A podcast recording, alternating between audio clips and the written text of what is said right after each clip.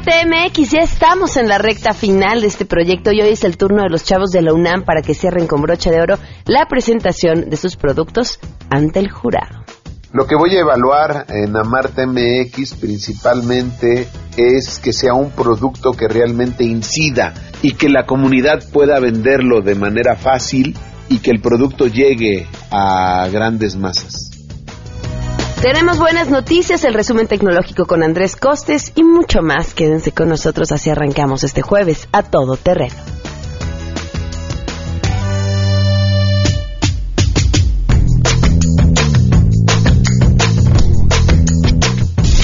MBS Radio presenta a Pamela Cerdeira en A Todo Terreno, donde la noticia eres tú.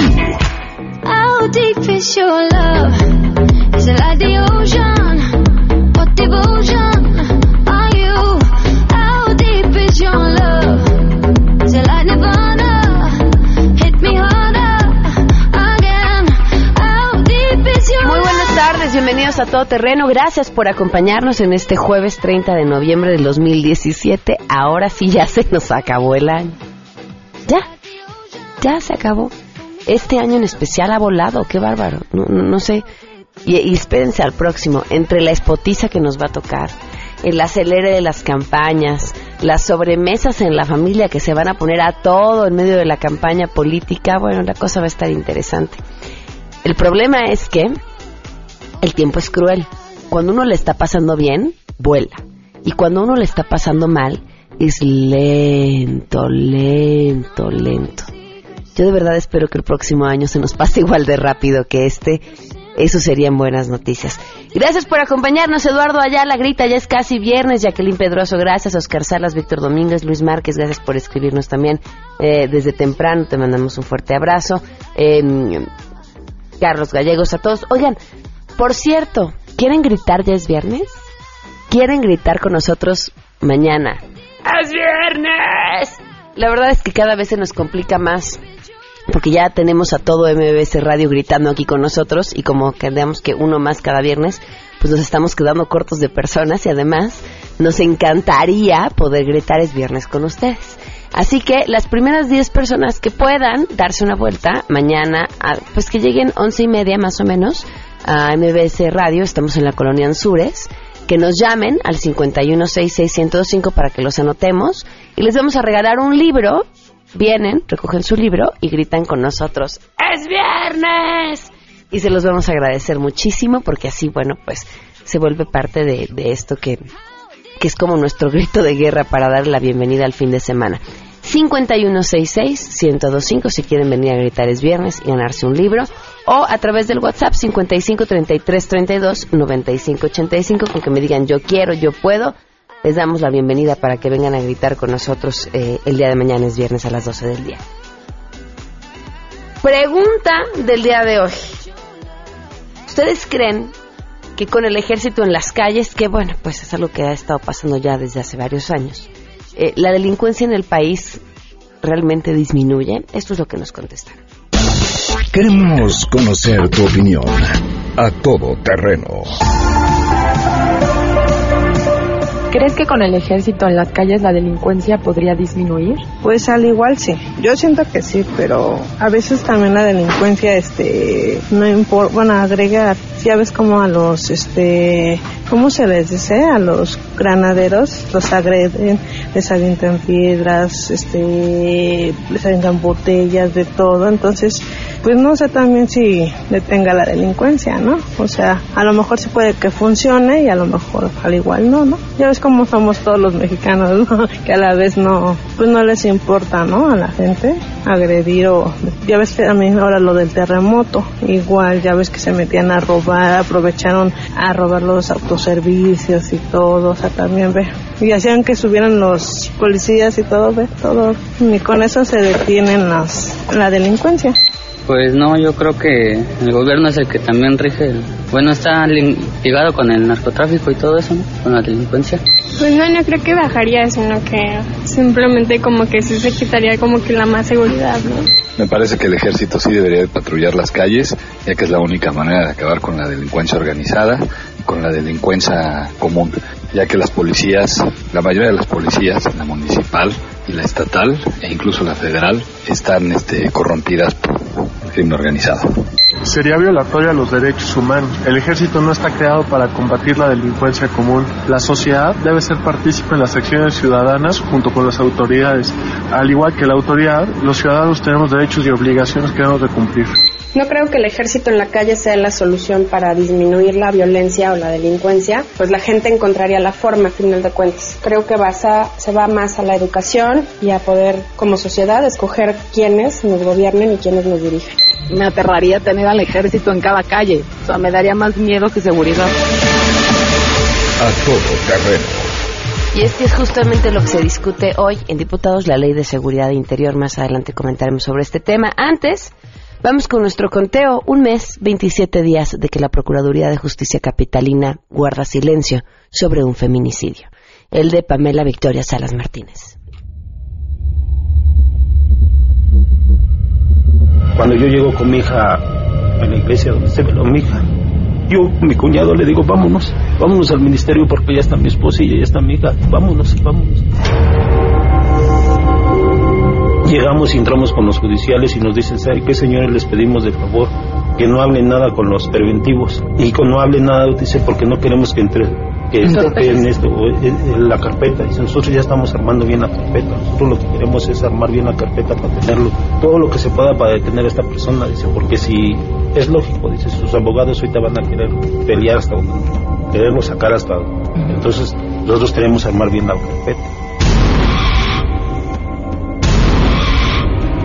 Con nadie. Con nadie nos dijeron que con nadie hablaran.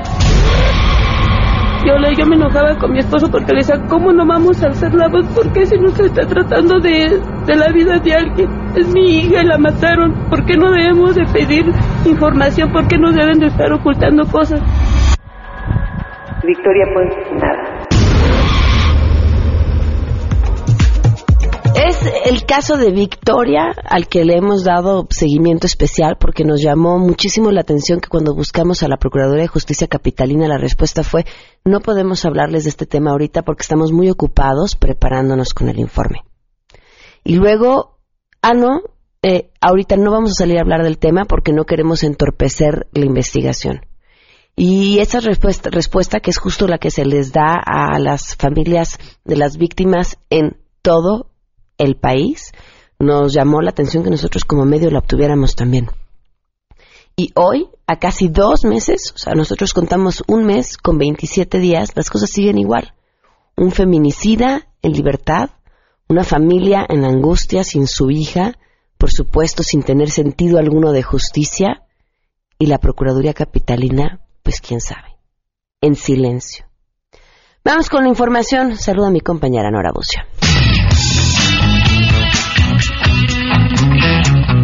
Pamela, te saludo con gusto y te comento que México, Canadá y Estados Unidos acordaron trabajar de manera conjunta en la prevención de la trata de personas, procesar a los perpetradores de este crimen y proteger a las víctimas. Esto en el marco de la cuarta reunión trilateral del Grupo de Trabajo sobre Trata de Personas realizada en Washington. Esta cuarta reunión se realizó los días 28 y 29 de noviembre y fue parte del seguimiento a los compromisos logrados en la Cumbre de Líderes de América del Norte del 2014. Además, entre los objetivos principales se determinó el intercambio de información, compartir buenas prácticas e identificar áreas de cooperación. Durante esta reunión se realizaron sesiones enfocadas en las experiencias para prevenir la trata de personas en la cadena de suministro de adquisiciones públicas, investigaciones y procesos penales, así como protección a víctimas. Además, funcionarios de los tres países participaron en una presentación sobre colaboración con sobrevivientes de la trata de personas para explorar enfoques basados en las secuelas del trauma. Asimismo, representantes de organizaciones de la sociedad civil de México México, Canadá y Estados Unidos participaron en una sesión sobre colaboración con los gobiernos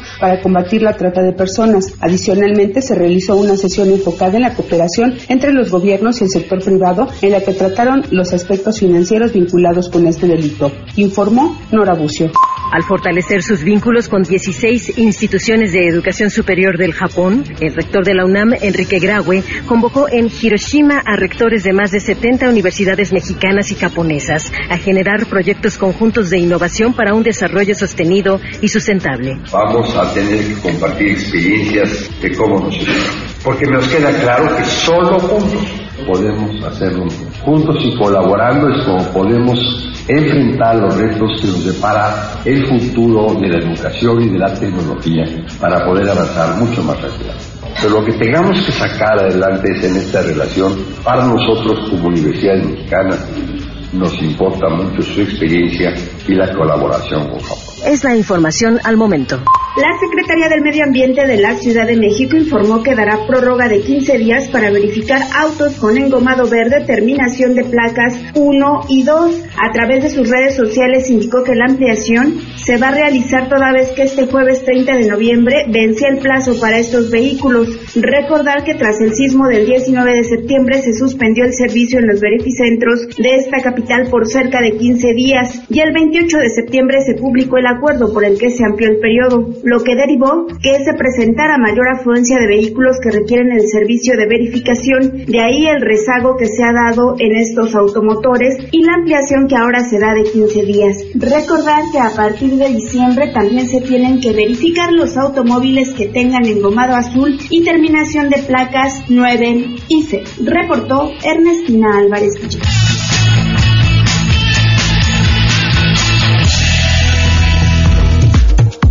12 del día con 13 minutos. Oigan, antes de irnos a las buenas, no, no lo había comentado porque tardé en empezarlo a leer, pero estoy disfrutando muchísimo el libro del club de lectura de este mes. Les recuerdo, por si no escucharon cuál es, todavía están a tiempo de empezarlo. El cuento de la criada, todavía están a tiempo, ya acabó el mes. pero no importa, yo voy a la mitad y seguro lo voy a acabar hasta el fin de semana, pero todavía estamos siempre estamos a tiempo de leer qué más da. El cuento de la criada de Margaret Atwood. ¡Qué belleza! De verdad, para disfrutarlo muchísimo, es, es un homenaje a 1984 y entonces plantea este escenario futuro eh, controlado eh, por un poder que te dice em, qué hacer, cómo reproducirte, qué pensar, qué decir. Eh, y además consecuencia de la situación en la que hoy estamos, ¿no? Y, y, la situación en la que hoy vivimos nos llevaría a un futuro como ese que a la vez es trágico. Eh, híjole, es que tengo tantas cosas que decirles y a la vez como voy a la mitad, eh, me falta tanto por saber porque además te va metiendo en este universo eh, poco a poquito, te va dando pequeñas probaditas de lo que la protagonista eh, va viviendo y a la vez les digo, va y viene y te lleva a través del lenguaje, em, a través de, la forma de, en la que se mueve su protagonista a 1984, que sin duda es una obra excepcional. Léanlo, de verdad lo van a disfrutar mucho. Es el cuento de la criada de Margaret Atwood. Y lo que estamos haciendo es que en goodreads.com, que es una página o una aplicación que pueden descargar independientemente del teléfono que tengan, bajan Goodreads y a partir de esta aplicación o de esta página buscan el grupo a todo terreno y ahí tenemos, vamos abriendo grupos de discusión según el libro del mes y si se meten justamente al del cuento de la criada, pues van a encontrar comentarios de quienes eh, ya lo hemos estado leyendo, algunas citas que nos han gustado y demás. Métanse, el grupo es una gran forma de ir conversando y disfrutando de esto que tanto amamos que es el leer. Tenemos buenas noticias.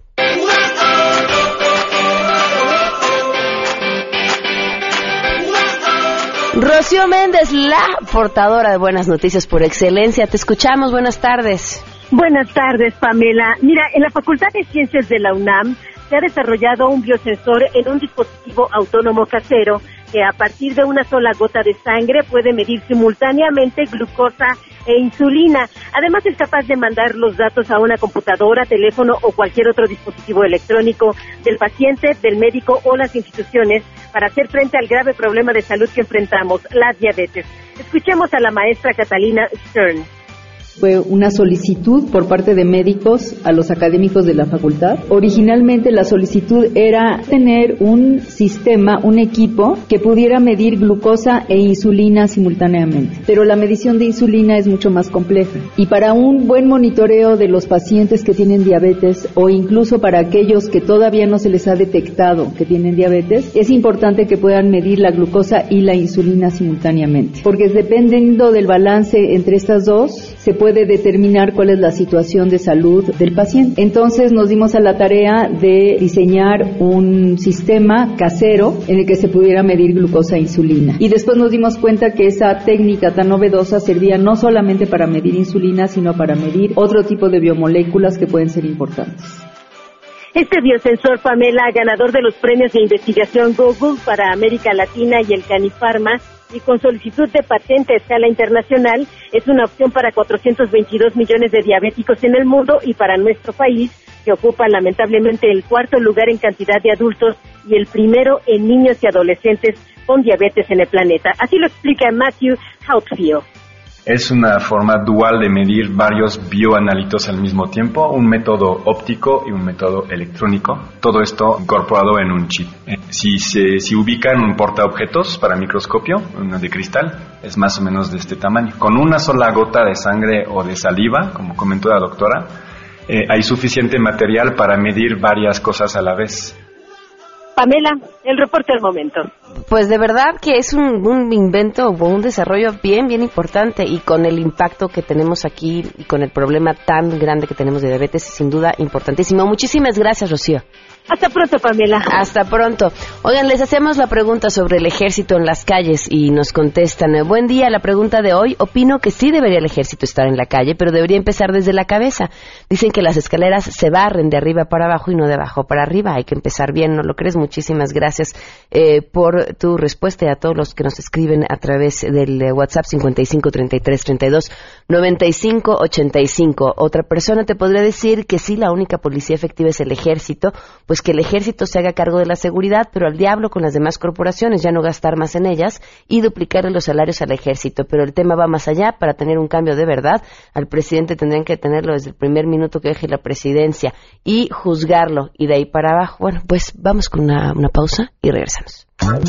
Más adelante A Todo Terreno.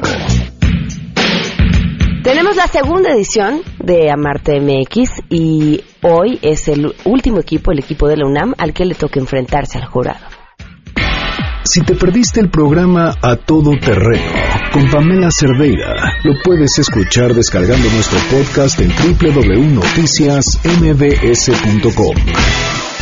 Pamela Cerdeira regresa con más en A Todo Terreno, donde la noticia eres tú. Marca el 5166125. A Todo Terreno presenta Amarte MX, segunda edición. Estudiantes universitarios y comunidades indígenas se vuelven a dar la mano a favor de los productos originales. UNAM, Hidalgo, Ibero, Estado de México, TEC de Monterrey, Chiapas, Anáhuac. Compromiso y responsabilidad por amor a México. Comenzamos.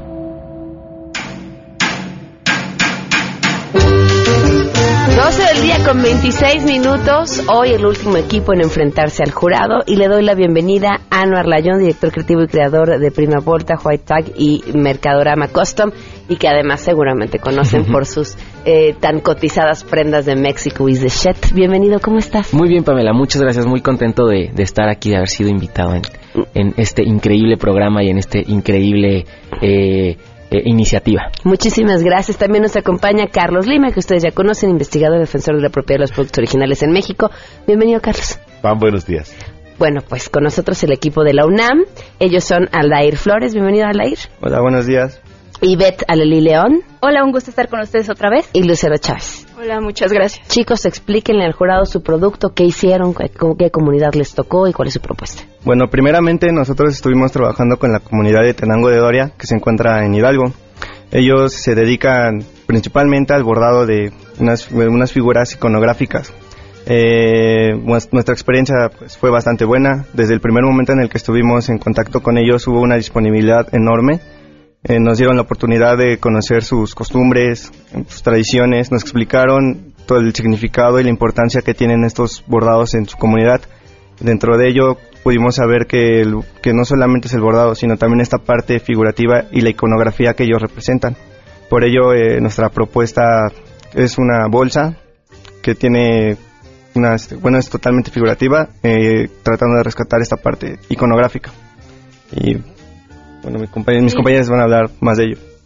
Es importante resaltar que a pesar de que Hidalgo tiene una gran cantidad de artesanos, también no es valorado su trabajo. Y es por ello que incluso en cifras hemos encontrado que hasta el 90% de la población ha tenido que ir a Estados Unidos para conseguir trabajo y tener mejores ingresos. Es por ello que queremos impulsar y ayudar a que sigan utilizando sus medios, sus recursos, la artesanía, pero que sea justa, que sea para un comercio justo, que pueda tener ellos esa seguridad de seguir trabajando con su artesanía y viviendo bien, que no tengan que sacrificar esa parte. Y bueno, lo que nosotros estamos proponiendo es una bandolera lúdica con la forma precisamente de uno de estos tenangos, que es el dibujo de uno de los artesanos, y lo convertimos en una bolsa. Esta bolsa, además, no altera la línea de producción que ya tienen ellos. Ellos ya tienen a alguien que dibuja, a alguien que borda, a alguien que puede armar una bolsa. Entonces, lo que nosotros queremos es respetar esas fuentes de trabajo y no alterarlas. Queremos que se produzcan más empleos, no que se disminuya nada de eso.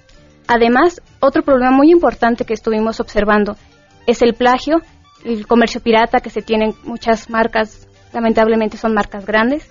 Entonces, lo que queremos hacer nosotros en nuestra propuesta de valor este es un certificado de autenticidad donde se explica qué se está haciendo, viene el concepto, viene en inglés y en español, se tienen los nombres de los artesanos involucrados y van firmados por ellos. Además tenemos un código QR en el que ustedes pueden escanear con cualquier celular, con cualquier aplicación, y los va a llevar a un video en el que los artesanos les cuentan a voz de ellos, en otomí y viene subtitulado, la historia de estos tenangos, lo que significan para ellos. ¿Pudieron ver el video?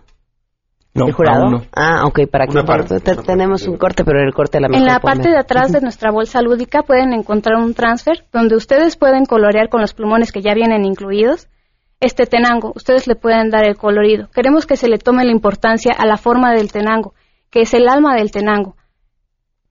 Bueno, en esta parte lo, lo tomamos así porque dentro de nuestra experiencia con el artesano que, que tuvimos contacto, él se dedica principalmente al dibujo y lo que nos comentaba era que a veces este el dibujo quedaba como infravalorado por así decirlo entonces queremos acercar al público a que conozcan el dibujo y que es una parte fundamental para la realización de esta artesanía Ok.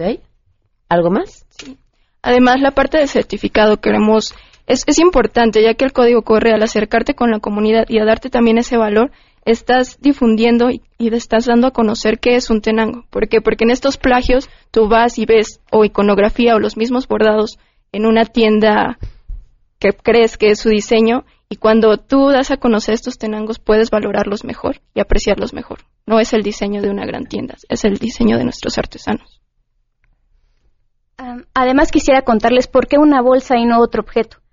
La manera en que nosotros quisimos que el tenango saliera a las calles para que la gente empiece a preguntar, empiece a decir, oye, ¿por qué tiene forma de conejo? Porque ya, bueno, ya hubo un momento en el que salimos a la calle con estos conejos y la gente empezaba a preguntar y se interesaba por los artesanos y oye, mira qué padre, sé quién es él, sé quién está detrás de ese bordado, ya sabemos su nombre, ya no es solo un artesano, una artesanía que no sabemos de dónde viene.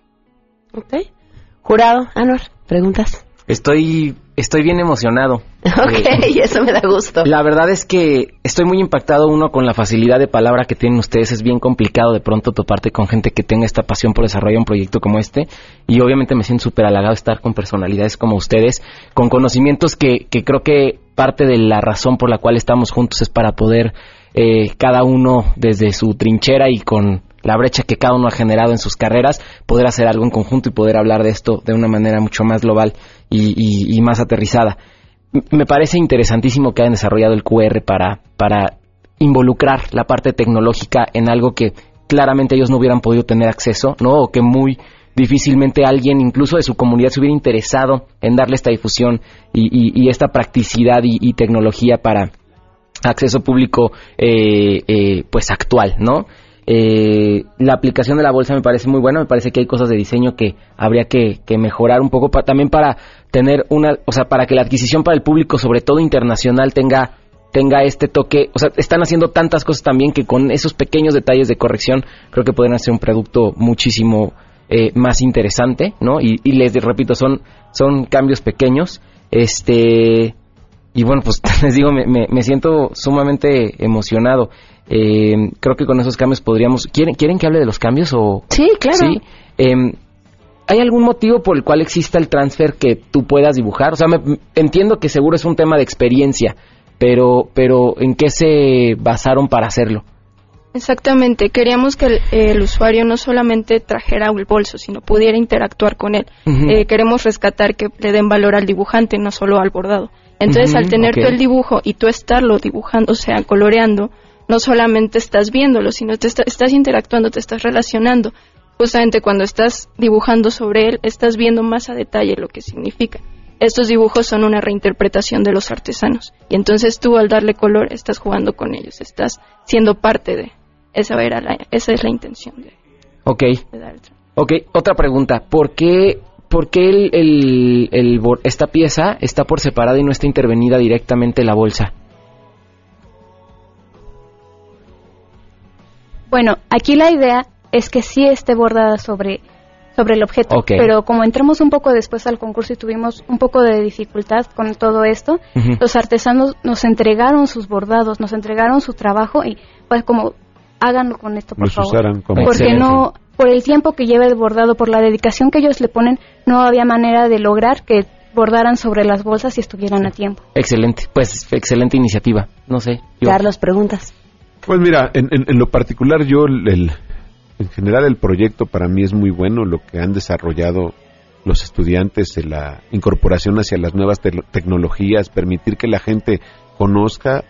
Hay algo muy importante que han dicho de todo este proceso, que es algo muy lúdico que la gente sepa y comprenda cuáles son los diversos procesos en los que están incorporados los tenangos, desde el dibujo, desde Lo único que a mí me sigue generando mucho conflicto es el trabajo con la manta. A mí, en lo particular, entiendo que es parte de lo tradicional que ellos hacen, pero es algo con lo que yo he venido luchando históricamente y poderles transmitir a ellos el conocimiento a partir del uso de nuevos textiles. Incluso hoy la mezclilla es más barata que la manta. Entonces, eh, para mí hay, ese es el único problema y ese es el único pero que yo le pongo a esta bolsa. Si hubieran a lo mejor usado mezclilla, hubiéramos tenido una, un producto con una mayor calidad. Y todos los demás, las demás bondades estarían perfectamente englobadas en lo que ustedes desean. Comprendo esta parte, pero no se nace aprendiendo. Y, es esto, si ustedes se dan cuenta, los productos que hoy más están detonando en el mercado acerca de los tenangos son aquellos que están trabajados en aplicaciones de otros textiles, no precisamente en manta. Entonces, ese es el único punto con el cual yo, yo estaría en, pues mira, a disgusto pues con el producto. O sea, esa sería la única parte, porque la manta se decolora, se pone amarilla, se deshila, eh, Vamos a hacer una pausa. Si tienen preguntas para los chavos de la UNAM, eh, llámenos 5166125 o al WhatsApp. volvemos.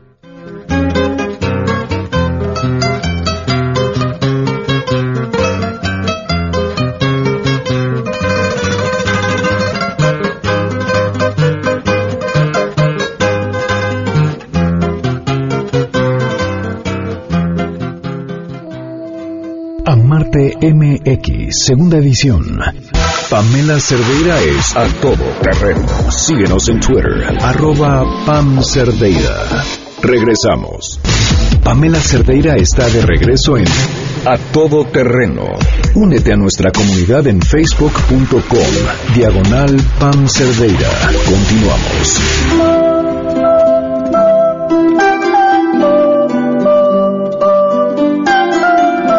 42 minutos. En la página de amartemx.com ustedes pueden meterse y conocer los proyectos de todas las universidades participantes porque su voto es importante. Así como el jurado va a emitir su voto, el público también cuenta como si fuera un, juez. Y lo que tienen que hacer es meterse a la página, conocer los productos y a través de Twitter vamos a abrir esta votación para que también puedan decidir cuál es su proyecto favorito. Seguimos con los chavos del UNAM. ¿Tienen más preguntas para los chavos? Eh, sí, les preguntaba yo como cuánto tiempo tarda un, estos artesanos en elaborar cada pieza. Bueno, estamos hablando de que se tardan, en esa pieza que tenemos que es más o menos de 15 por 15, se tardan entre unos una semana o dos más o menos aproximado. Sí, es un trabajo bastante tardado. Y entonces para realizar una línea de producción de esto, o sea, hay varias personas bordando para que salgan diferentes bolsas, bueno, diferentes bolsas y varias bolsas a, la par, ¿no? En su línea de producción. Ok. De hecho, el 90% de la población se dedica a bordar. Ok. Em, ¿Cuánto están pagando por bordado? En uno de estos, bueno, en este bolso eh, son 40 pesos, que de hecho ya son precios, bueno, costos que ellos manejan. Pero incluye materiales, ¿no? Ellos pusieron claro. el hilo. Sí. Ok. ¿Y, y eso en, en, términos reales es, es, es, justo para la comunidad? O sea, ¿es lo que ellos cobran por un...? No, no podríamos hablar de justicia en términos económicos respecto de esto, pero, a ver, sí ha habido una mejor valoración hacia el trabajo artesanal y eh, los materiales que están usando son de buena calidad. Ya no están usando hilos. Además, quiero decirte, les voy a contar que hace aproximadamente 6, 7 meses escaseó el hilo. Porque solo había un intermediario que compraba el hilo. Entonces se dejaron de producir colores fuera de los primarios. Se habló con la fábrica y desde hace 6, 7 meses hemos venido, hemos venido trabajando con la elaboración de con, hilo ya de toda la gama de colores. Entonces, sí es sí es algo complejo, pero a mí me parece que es algo muy justo. Pero, a ver, pero la pregunta de Anmar me, parece justa. O sea, 40 pesos por, ese bordado está bien pagado. Es justo y razonable, porque un cuarto, lo que le llaman un cuarto, eh, FONAR, el Fondo Nacional de Fomento a las Artesanías, les paga 50 pesos. O sea, es, es, es, muy buen precio. ¿no? además, la diferencia con un cuarto? un cuarto vienen siendo eh, 50 centímetros cuadrados.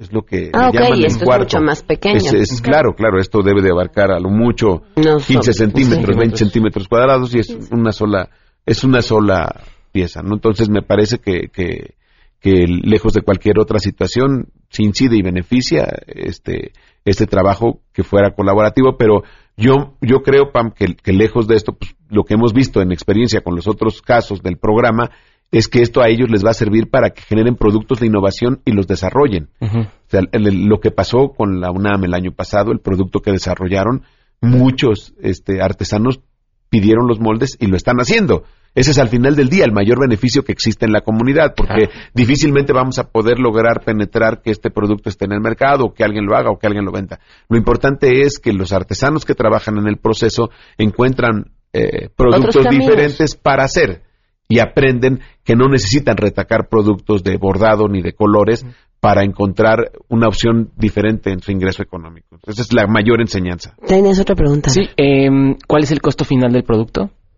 400 pesos.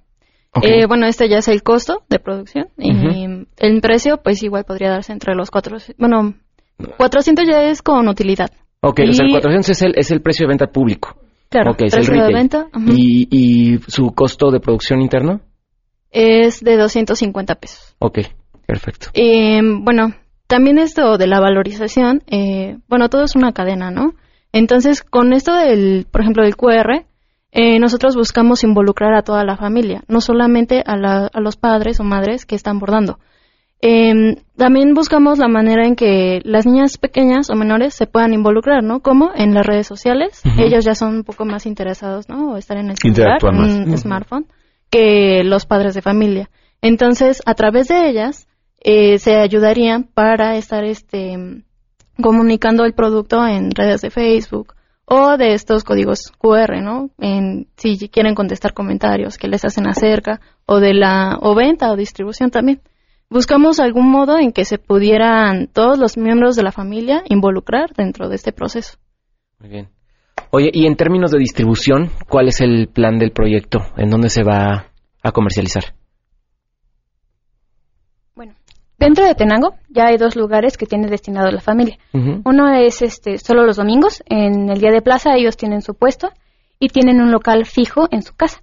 Pero además buscamos que se venda y que se envíen a toda la República y ya para expandir el, el mercado queremos llegar a Estados Unidos. Esa es la meta en el mercado que tenemos de la nostalgia, que son los mexicanos que se fueron a vivir a Estados Unidos y que quieren un poco de su México. Claro.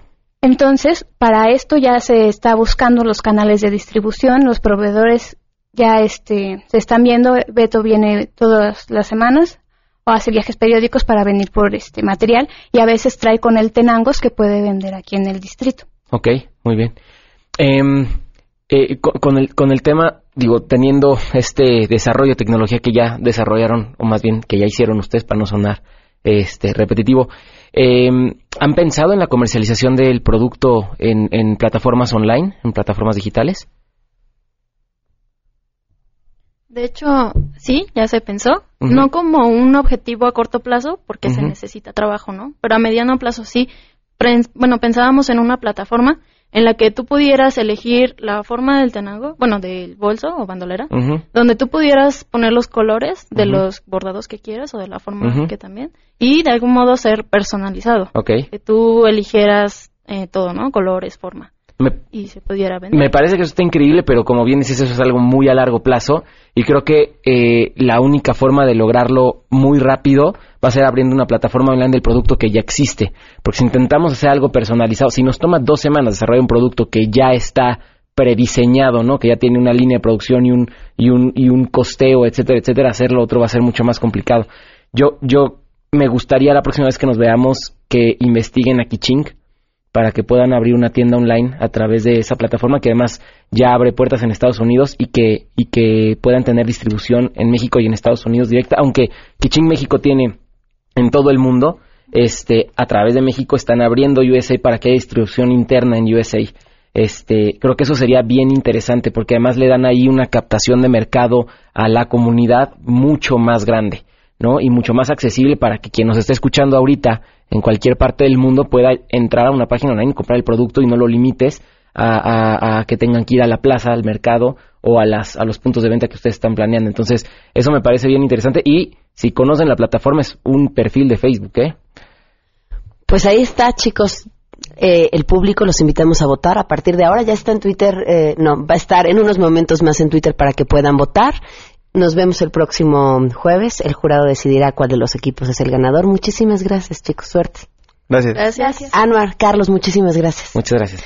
Vamos a ir una pausa de volada y regresamos a todo terreno. Y recuerden, también los invitamos al público a que nos acompañen en nuestra final, así físicamente, no solamente que nos escuchen.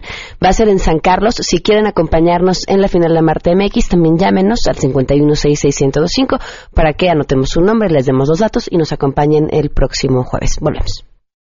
Por segundo año consecutivo, a todo terreno presentó Amarte MX, donde estudiantes universitarios trabajaron de la mano con artesanos indígenas en la creación de productos originales.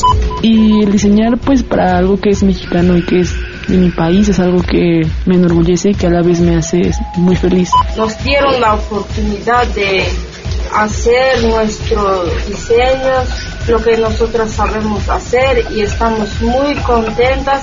Además, su trabajo ha sido evaluado por jueces de primer nivel que los han empujado a dar lo mejor de su talento. ¿Ustedes qué están haciendo para ver las consecuencias que tiene en la comunidad, en la vida de esas personas, en el núcleo social en el que en el que están, el de repente darles esa cantidad de trabajo, por ejemplo? ¿Entienden el nivel de su responsabilidad para con este proyecto, de qué se están haciendo responsables. Y no me refiero nada más a nivel creativo y negocio, sino con México pero de repente pareciera que nuestros productos terminan siendo un objeto curioso, cuando en realidad se trata de usos cotidianos. O sea, todas las comunidades de todo el país, de todo el continente, de todo el mundo, las artesanías no están hechas para ser decorativas, tienen siempre un uso social. ¿Cómo no alterar los usos sociales de estas comunidades y al mismo tiempo enriquecerlas?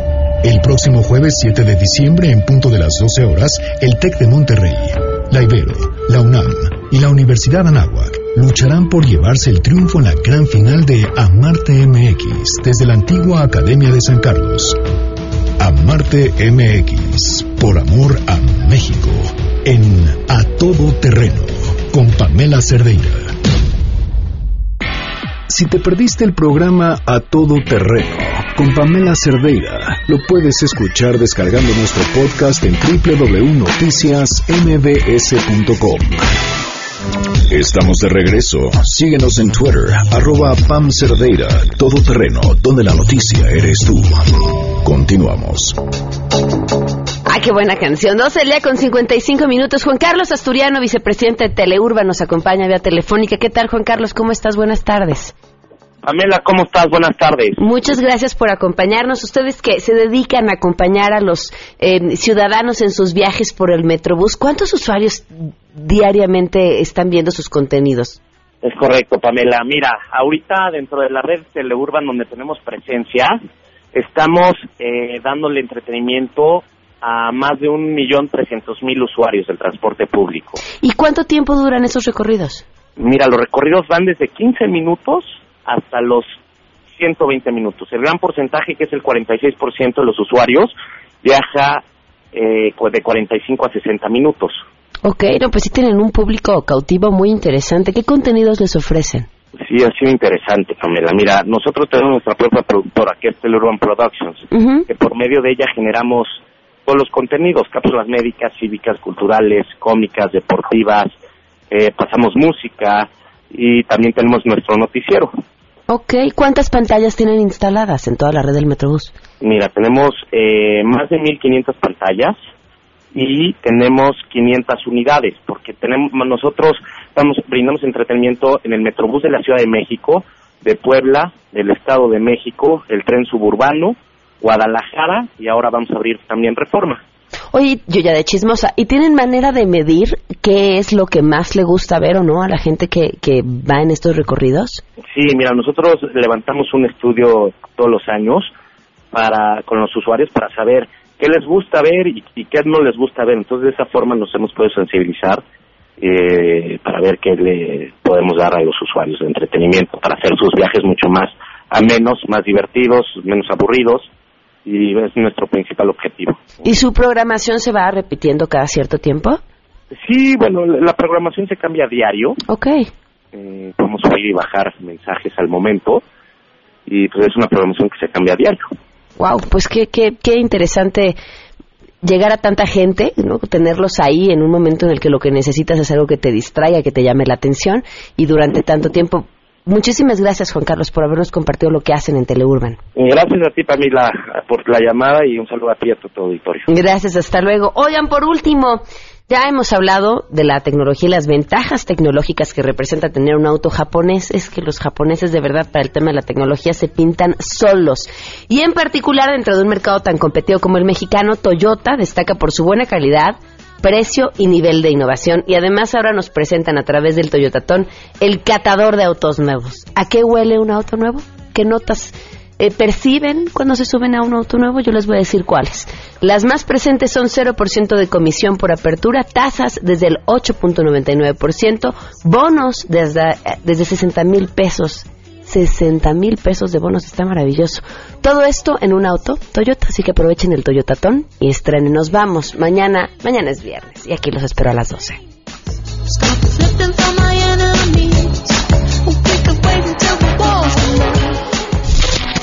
MBS Radio presentó a Pamela Cerdeira en A Todo Terreno. Te esperamos en la siguiente emisión, A Todo Terreno, donde la noticia eres tú. MBS Radio, en entretenimiento, estamos contigo.